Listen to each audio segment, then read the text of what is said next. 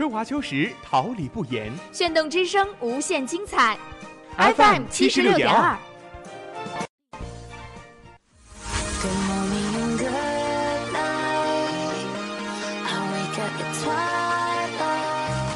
让电波在空中回响，让声音重塑梦想。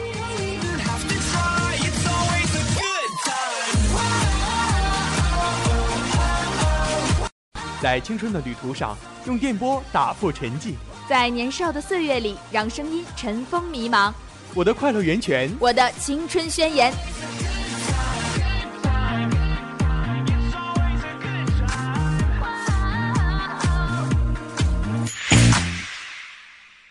二万大学广播电台，正青春，传递正能量。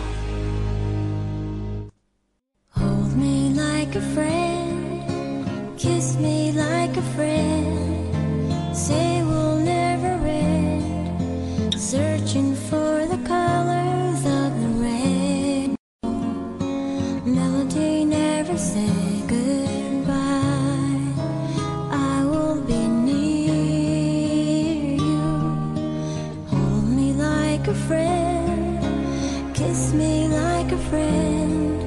Say we'll never end. Search for colors of the rainbow. Melody never say goodbye.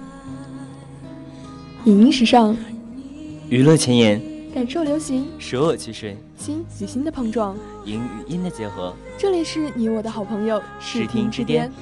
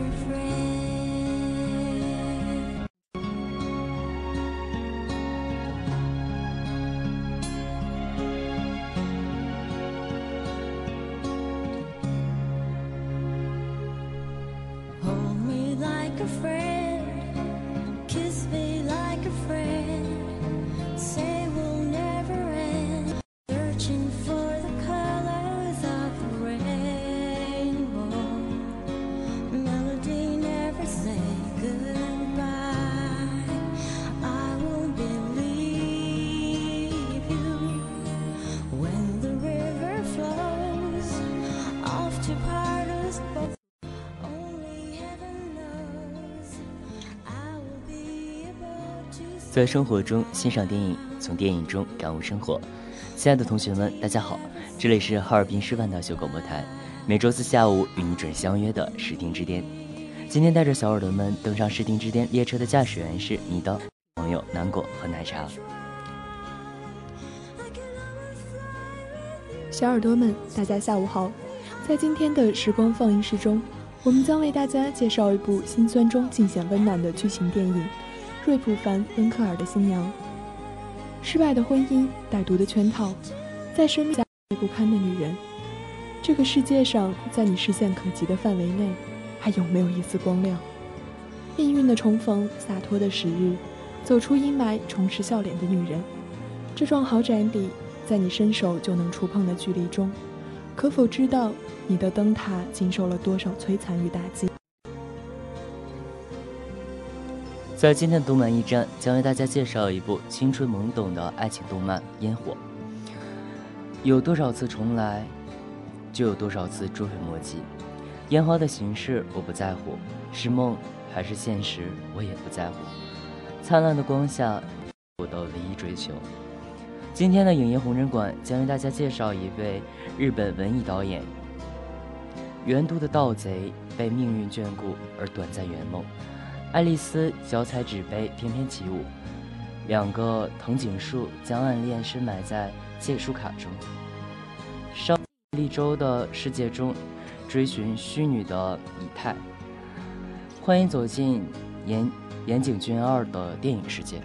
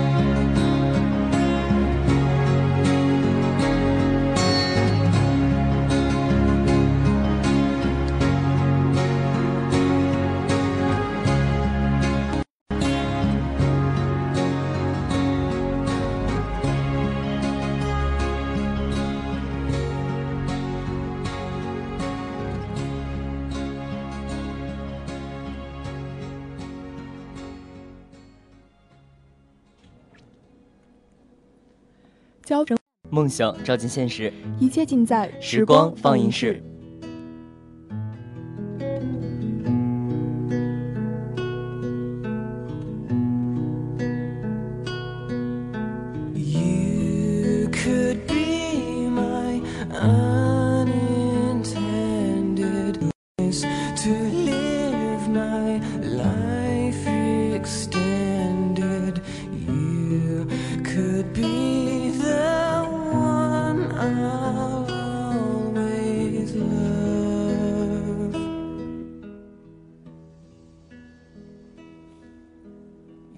世界虚伪纷乱，而我们确信在一起。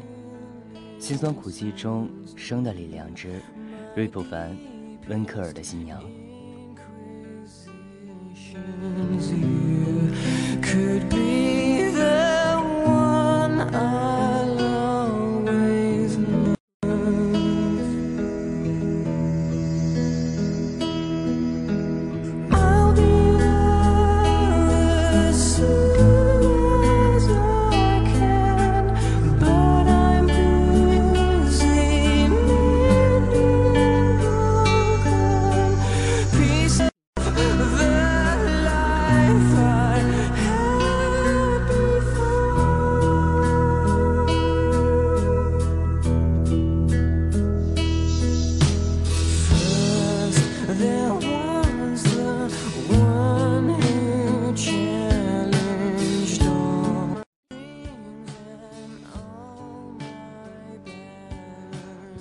电影《瑞普凡·温克尔的新娘》由岩井俊二执导，黑木华、Coco、林野刚主演，讲述了因遭到陷害而离婚的揭川七海，在绝望与孤独中得到帮助，从而走出阴霾的故事。七海在交友软件上相识，同为教师的二人很快就选择了结婚，但仓促的结合穿插了太多谎言。七海隐瞒了自己父母早已离婚的事，并且因为没有可请的亲友而求助网友推荐的能人安室。圣洁温馨的礼堂内满是自己不认识的故。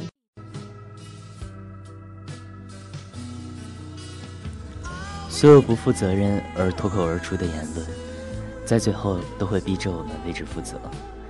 丈夫看到了齐海在网上发表关于新婚对象的文字，却并不知道那就是齐海，在那个 ID 背后，一个自以为是的丑恶妻子，自己面前的却是一个羞涩乖巧的美丽新娘。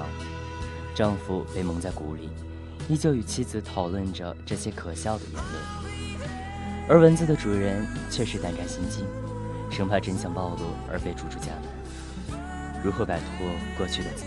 当然是换一个账号，换一个伪装。为了照顾家庭，同时也是为了迎合婆婆的意思，七海辞去教师的工作，至少夫丈夫那边都以为她是辞职。然而事实上，性格懦弱，因小被学生取笑，在学生的起哄下违反校规，用麦克风讲课遭到辞退。明明是无能为力，却要说成崇高牺牲，谎言装点出的圣洁向大地播撒黑光。卑弱包裹下的虚伪，向过客请求怜悯。七海啊，你的世界了，包括其中的你。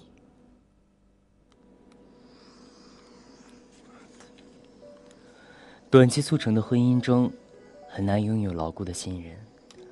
打扫家务时，偶然发现的耳环，就是一切破裂的导火索。妻子不去问丈夫，而是请求安调查丈夫是否出轨。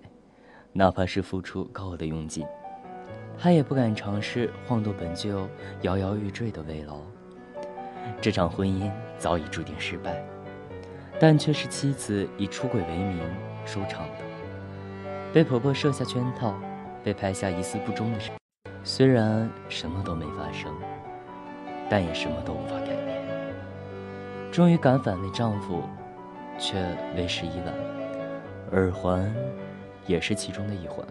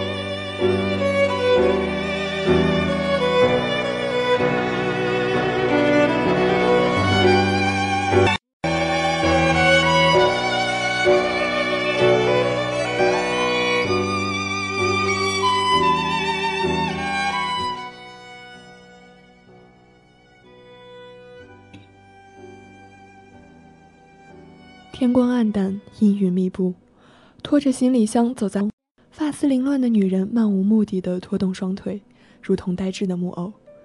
当她迷了路，翻开手机联系人列表，能够求助的也只剩下安氏，这个同时接受她婆婆雇佣的人。像是何塞、阿尔卡迪奥、布恩迪亚找到马孔多，在停下的地方找了一份新的宾馆保洁员的工作，想要重新面对生活。但是可盼的生活却越发遥远，路上的蹉跎，路边的淡漠，路人的虚伪，七海的世界真的需要一道光亮。入戏越深的，渴望得到角色拥有的东西。这一次，七海成为安氏公司雇佣婚宴的演员，轮流自我介绍的虚假家人们，不同于那些被各种关系紧紧相连的真实家人。在他们身上，七海真真切切感受到了快乐。他们一起一起聊各自的生活。只有一天的家人们，随意倾诉种种不快，大胆交流心中的想法。每个人都那么渺小。每个人也都在苦苦奋斗，生的勇气在心中燃起蒸汽，推开向前的阀门。李忠真白，他与七海在这次演戏中相识，年龄相近的二人在与大家分别后重新聚集，在 KTV 肆意抒发情感。他的笑真的很美，美的足以帮助七海走出现状，追求更好的生活。是那里接受了一份有着极高报酬的女佣工作，搬入那幢豪宅，才发现自己的搭档正是真白。互相看好的人之间的重逢，带给他们的是更加深厚的依赖。自称是演员的真白每天都要出门，而七海就在家中劳作。二楼的房间里，柔和的蓝色灯光，加上满屋的鱼缸，让这里就像是海一样。这里的鱼都是有剧毒的，因此七海谨慎地照顾着它们，同时又带着不下于细心的恐惧。他不知道，每晚真白回来后，都在自己熟睡时，都会靠在鱼缸前，爱笑的眼睛低垂着，漂亮的手就那样伸进鱼缸中。我们知道，七海在世界上是虚伪中凝固的石头，海上就是纷乱中拼命燃烧的微光。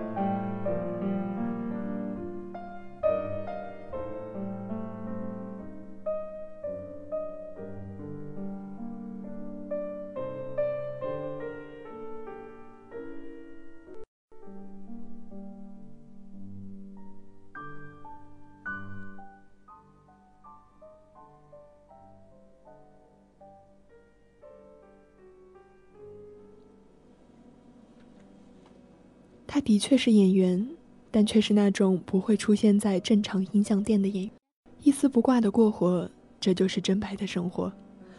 他的母亲不承认这个女儿，除了经纪人和其他同样出卖色相谋生的演员外，他没有谁可以交流，而七海就成了他生命中最安逸的港湾。相比遭受了多少物质上的拮据，才是最为严重。看不见明天，看不见希望。被鱼缸困住的毒鱼只能刺伤伸进来的手指，外面的一切都是无能为力。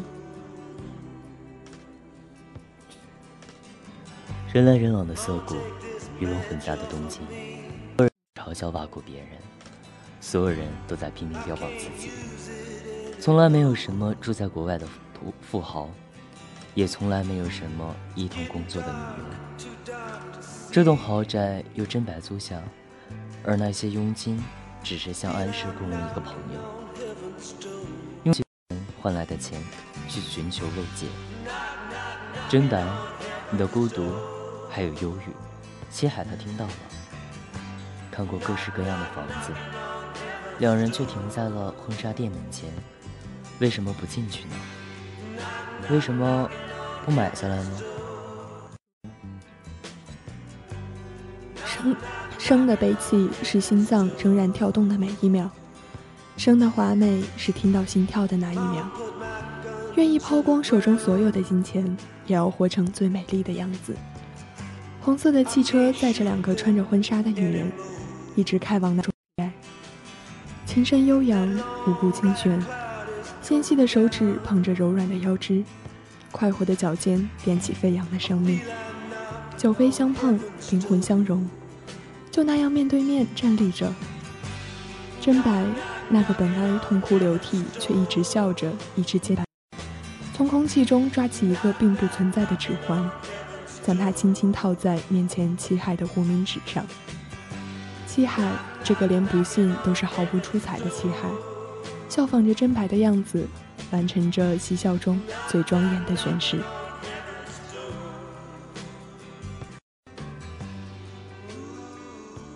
七海与真白，是一个完整躯壳包裹着的伤痕累累的记忆。一个是千疮百孔的身体，承载着强大的灵魂，就这样互相弥补，互相感动。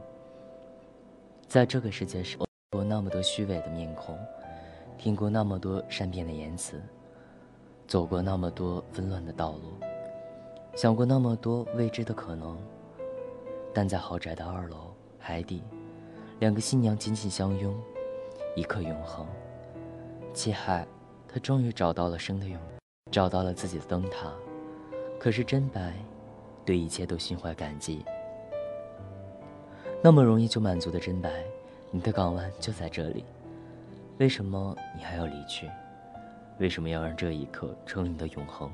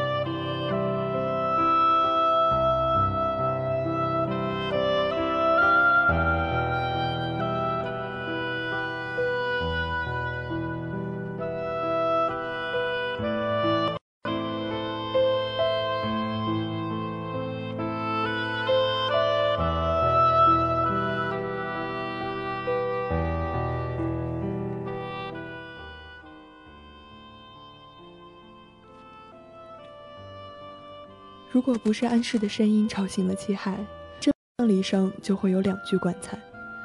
真白的委托不只是找一个朋友，而是一个可以一同自杀的朋友。但是七海他不忍心伤害他，这种善良，如果真的要伤害，也只会伤害自己吧。当安氏和七海将真白的骨灰交红时，那个强硬的母亲脱下自己所有的衣服，全身赤裸地跪在那里。这种让他无地自容的羞耻感，却是他的女儿每一天都要承受的。请尽情嘲笑这个老人吧，像他对他的女儿一样。但是真白，他从没有向内变，活着的每一天，他都拼尽全力去笑。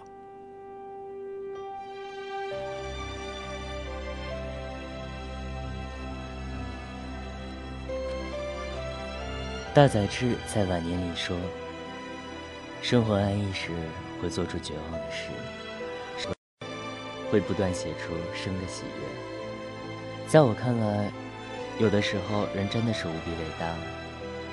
纷乱的世界上有那么多细微的星火坚持闪耀，装点出最美最迷人的银河。越难过就越勇敢。每一个的瞬间，每一次我们受过的苦难。到了身后，全都成为了无穷的力量。在这个世界上，绝大多数人都像季海一样，迷茫着，绝望着，总是渴求一个灯塔，能够停靠的岸，永远属于彼。但是像真白这样的人，的确是活得不长，不让自己停下，不让自己回忆，不断强迫自己。某一刻，终于找到港湾时，水坝顷刻决堤。关于真白，第一眼就让人爱上的人，但绝不会令人讨厌。那个虚拟的家庭，正是因为真白的潇洒，才得以敞开心扉。它就像是一种力量，影响并改变着他人，但却令自己独处时越发低落。当我越少笑时，我才更能有多么美丽。真白，它是导演岩井俊二在这部电影中的主题思想的表现，关于生活的勇敢与力量，关于每一个坚强的、伟大的灵魂。七海无疑是迷失者的代表。故事有一条暗线，在不同环境时期与同学在网上视频呃视频教学时的状态，从最初的怯弱到后来的低落，再到最后的乐观。七海得到真白的帮助，走出阴霾，重重新面对生活。而导演同样希望电影可以勇敢向前。东京的小楼阳台上，那个面带微笑的女人，知道吗？你比之前任何时候都要更美。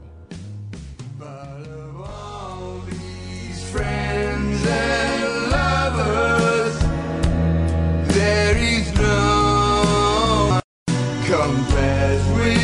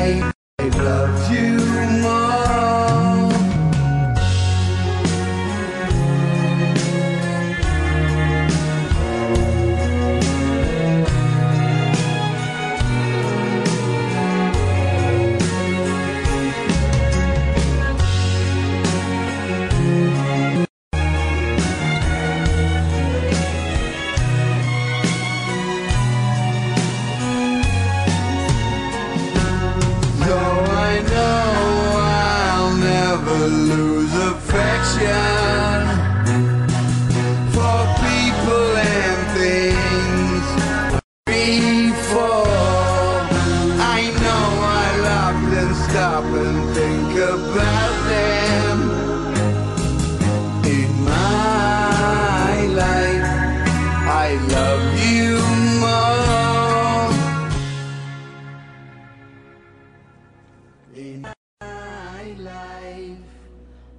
最经典的动漫人物，最精致的幕后制作，欢迎走进动漫一驿站。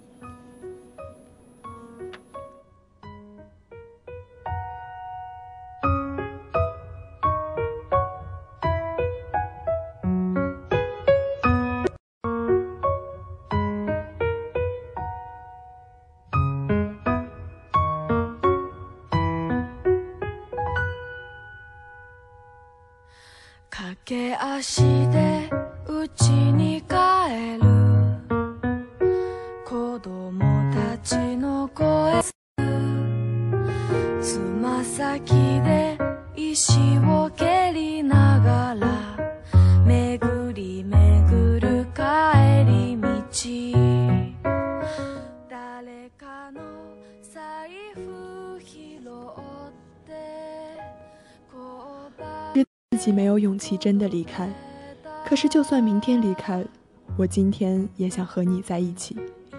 纷飞迷乱中，爱的懵懂之烟花。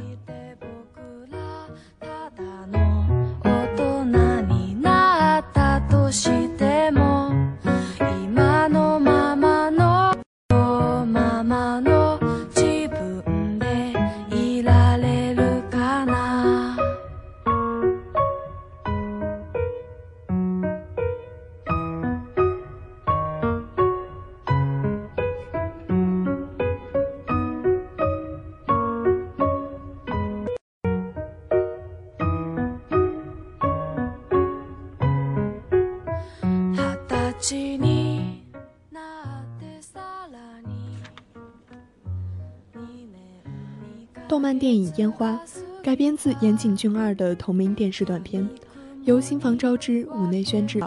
相比原作，动漫在剧本上做了较大改动，同时加入了更多商业元素，而这些也让该动漫上映后的评论形成两极分化的局面。动漫讲述了一个魔幻的爱情故事，男孩点道在水晶球的帮助下与喜欢的女孩奈莎私奔。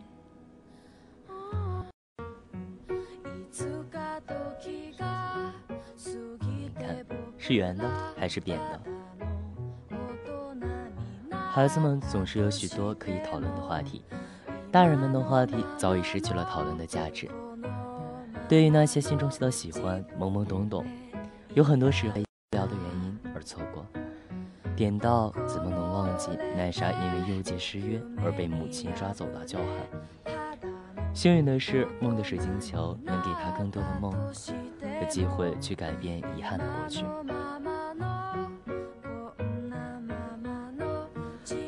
可是到底同样想要爽约，为了无聊的打赌。但是当奈莎伸出勇敢的伸出手，两人在右界的眼前私奔，不再是谁拉着谁，而是牵着手一起。未完成的初恋总是因为差了些许勇气，奈莎的勇敢也只是因为即将转学无法再见。新欢女儿的感受从不重要，对于太多家长来说，孩子没有情绪，孩子没有人格。沉甸甸的行李箱内，满满的全是女孩子的生活用品。可这两个孩子又能去哪里呢？连私奔和训的孩子，离家最远的地方也就是车站而已。换好一套衣服，然后原路返回，回到私奔前的羞涩，回到转折前的泳池。对于奈莎来讲，她没法真的与点到私奔。她可以什么都放弃，但。点到也放弃一切，只要面前的男孩不会退缩，这一切就是已足够。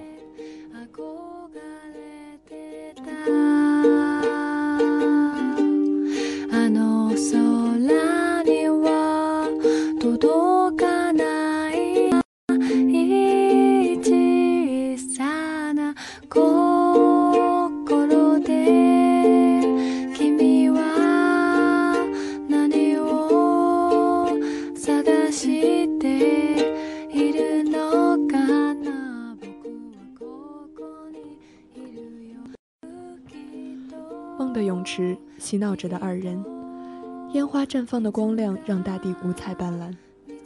有多少次后悔重来？这种事不会出现在现实中。许多人拥有着爱，却不敢去尝试。一万年的美梦，最后也不过是像凤梨罐头一样过期。能够想象吗？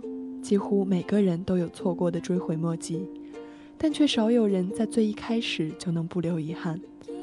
一半一半的选择，选出的结果却不是一半一半。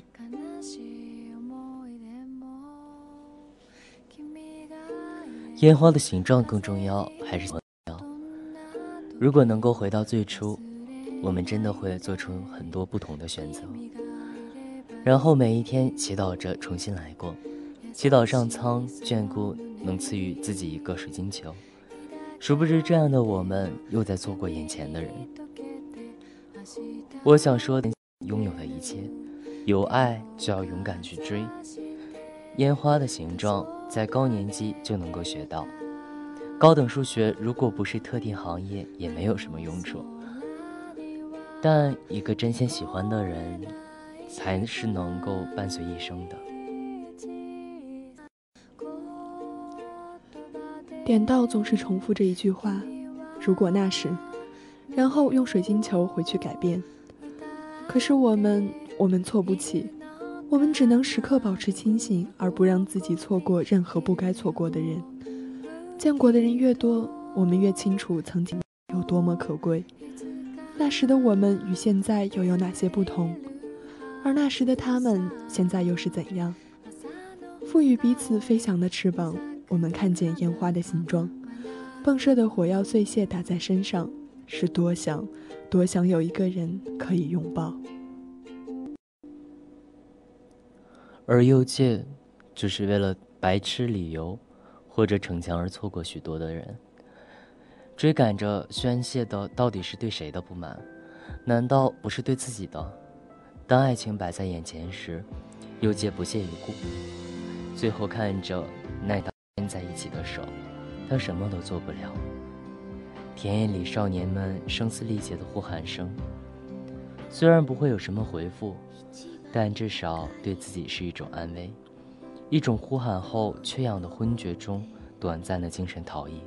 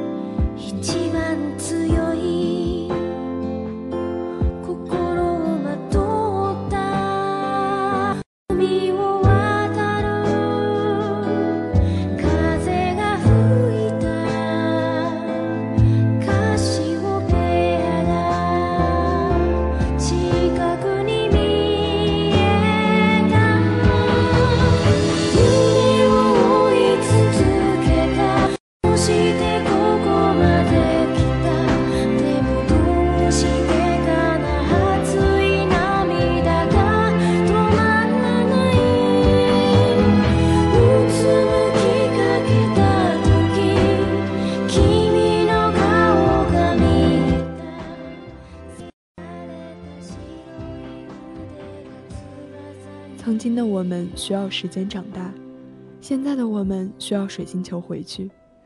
没有在对的时间遇上对的人，爱的悲哀莫过于此。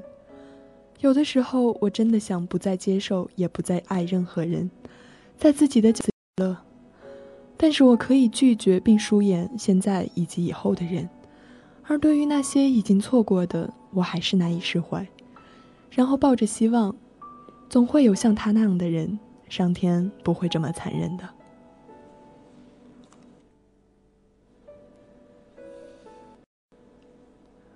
可是烟花的绽放只有一个瞬间，照片没有声音，视频没有气味，再多的回忆也不能让时间倒流。像典当和奈莎一样勇敢，我们说起来很简单，但对于那些孩子，那个阶段的孩子们，他们所做的依旧是不断错过。再美再高的烟花。都不过是简单的燃烧反应，懵懂的悸动，却是这个世界上最复杂的东西。这里没有永不靠岸的航船，也没有半个世纪仍不消遣的爱恋。马尔克斯的爱情，岩井俊二的童话，他们提醒着我们，这些故事每一天都在发生，但结局却完全不是。烟花爆炸的瞬间。应该有一个人一同分享。那一天的海边是点到与奈莎的身影，风声轻语，潮汐低吟。忘记又能怎样？只要这一刻我们依然在一起。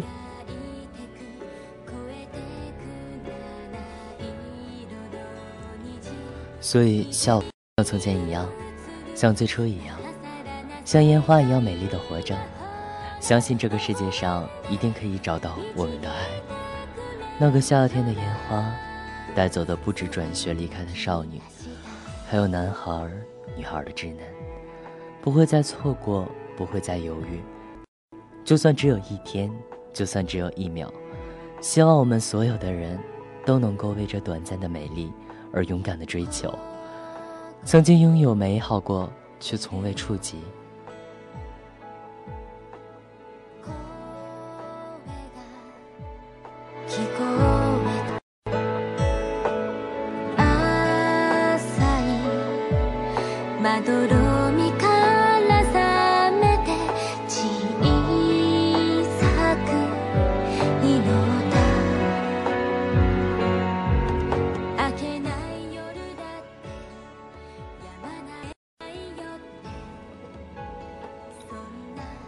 讲述胶片背后的故事，带你领略电影大师的风采。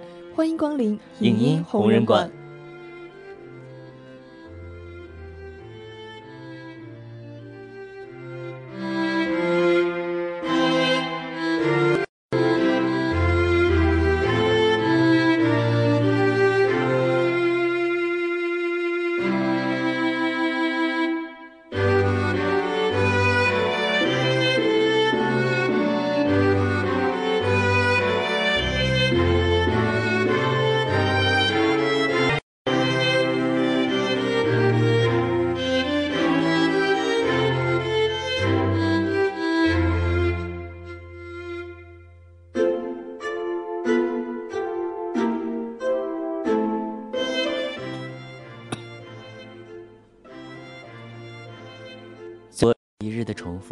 那么我希望能够一天做完。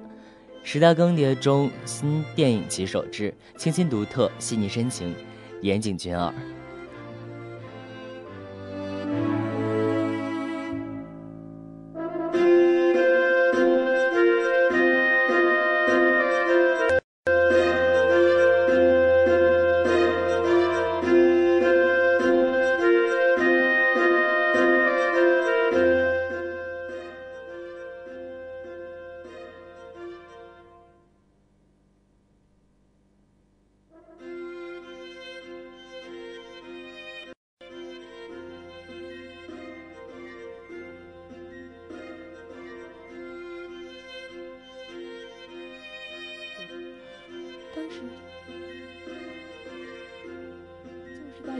逐渐离去，新时代影人得不到赏识。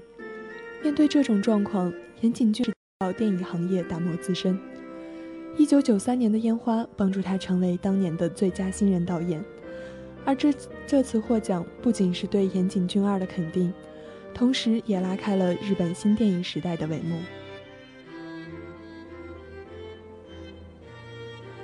一九九四年，潜藏精神意象的电视短片《爱的捆绑》，使岩井俊二在柏林拿下自己的第一个国际奖项。次年，岩井俊二在浪潮之下回归电影行业，《情书》这部电影延续了岩井俊二在早期电视时期形成的淡雅风格。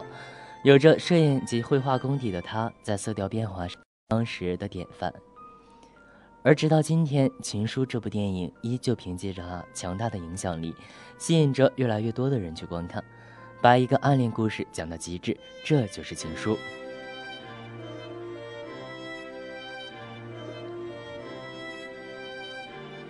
在大火，岩井俊二并没有停下来享受胜利的喜悦，而是在1996年相继推出《梦旅人》和《燕尾蝶》，前者类似于《爱的捆绑》，同样是以精神患者的角度研讨现实世界，而《燕尾蝶》的剧本来源于岩井俊二的原创小说，长达一百四十点，虚构了一个以东京为蓝本的反乌托邦元都。讲述一群地位低下的人在偶然的机会下得以实现梦想的故事。在这部电影中，岩井俊二的剧情表现以及剧本功力，全都达到了一个新的高度。这群小人物，他们的生命作为电影的主体而到。弗兰克·辛纳屈的声音下，是导演对顽强生命的赞美。岩井俊二之所以被称为日本电新电影运动旗手，正是因为他的在电影中传达的强大力量以及独一无二的表达方式。试问，有哪在只有故事大纲的时候就开启拍摄呢？岩井俊二可以，因为除了是位导演，他还是个作家。一九九八年，在距上部电影两年之后，岩井俊二再次回到了一个恬静优雅的状态，拍摄出他的新作《四月物语》。对于一个理想生的生活进行了细致的描述。大雨中，红色的雨伞，傻笑着踩过水洼的女生，她的心有多么温柔，这部电影就有多么温柔。能够成为时代的代言，岩井俊二全面性绝对不可忽视。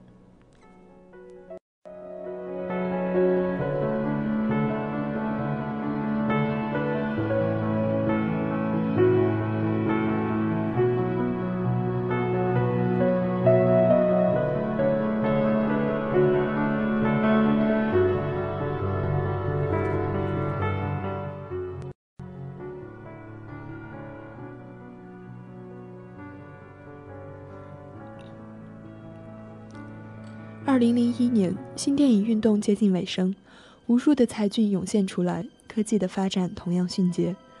在网络论坛中观察并交流了几个月后，岩井俊二说是他导演生涯中最具争议的作品，关于莉莉周的一切。青少年的早熟、追星以及校园欺凌现象，全都是长久以来困扰着教育者的事情。只是电影中极端化的表现，令部分理想主义者大呼荒唐。在对真实情况不够了解的时候就，但是专业的观影者给了这部电影极高的评价。电影对于网络论坛与现实生活两面性的讨论，直到今天依然值得反思。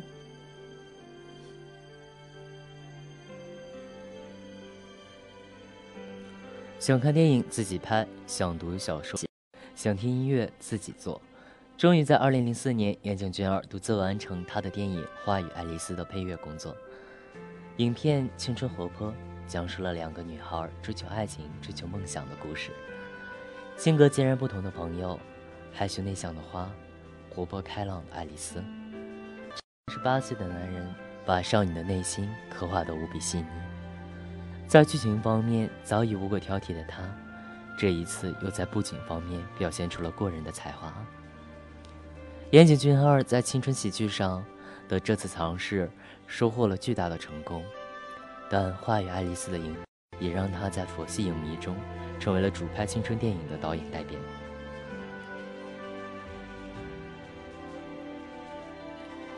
在之后的很长一段时间内，岩井俊二都没有继续在日本原创电影上推出作品。二零零九年参与执导短片集《纽约我爱你》，年执导美国电影《吸血鬼》，之后还尝试了动画行业。终于在二零一六年，洒脱自在的岩井俊二在时隔十二年之后，带来了自己的原创日本电影《瑞普·凡·文克尔的新娘》。在日本动漫成为主流，电影越发商业化的现在，这位年广重新站了起来。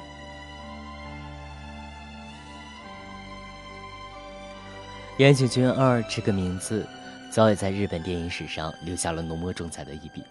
而他本人就像他在《燕尾蝶》中设定贯穿全片的麦味，他用他的方式走出了他自己的道。希望是岩井俊二的电影中一直伴随的主题。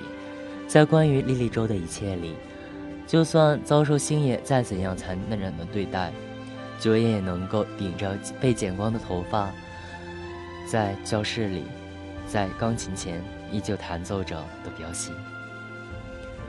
多重身份影响着每一位观众，生而为我，洒脱自如。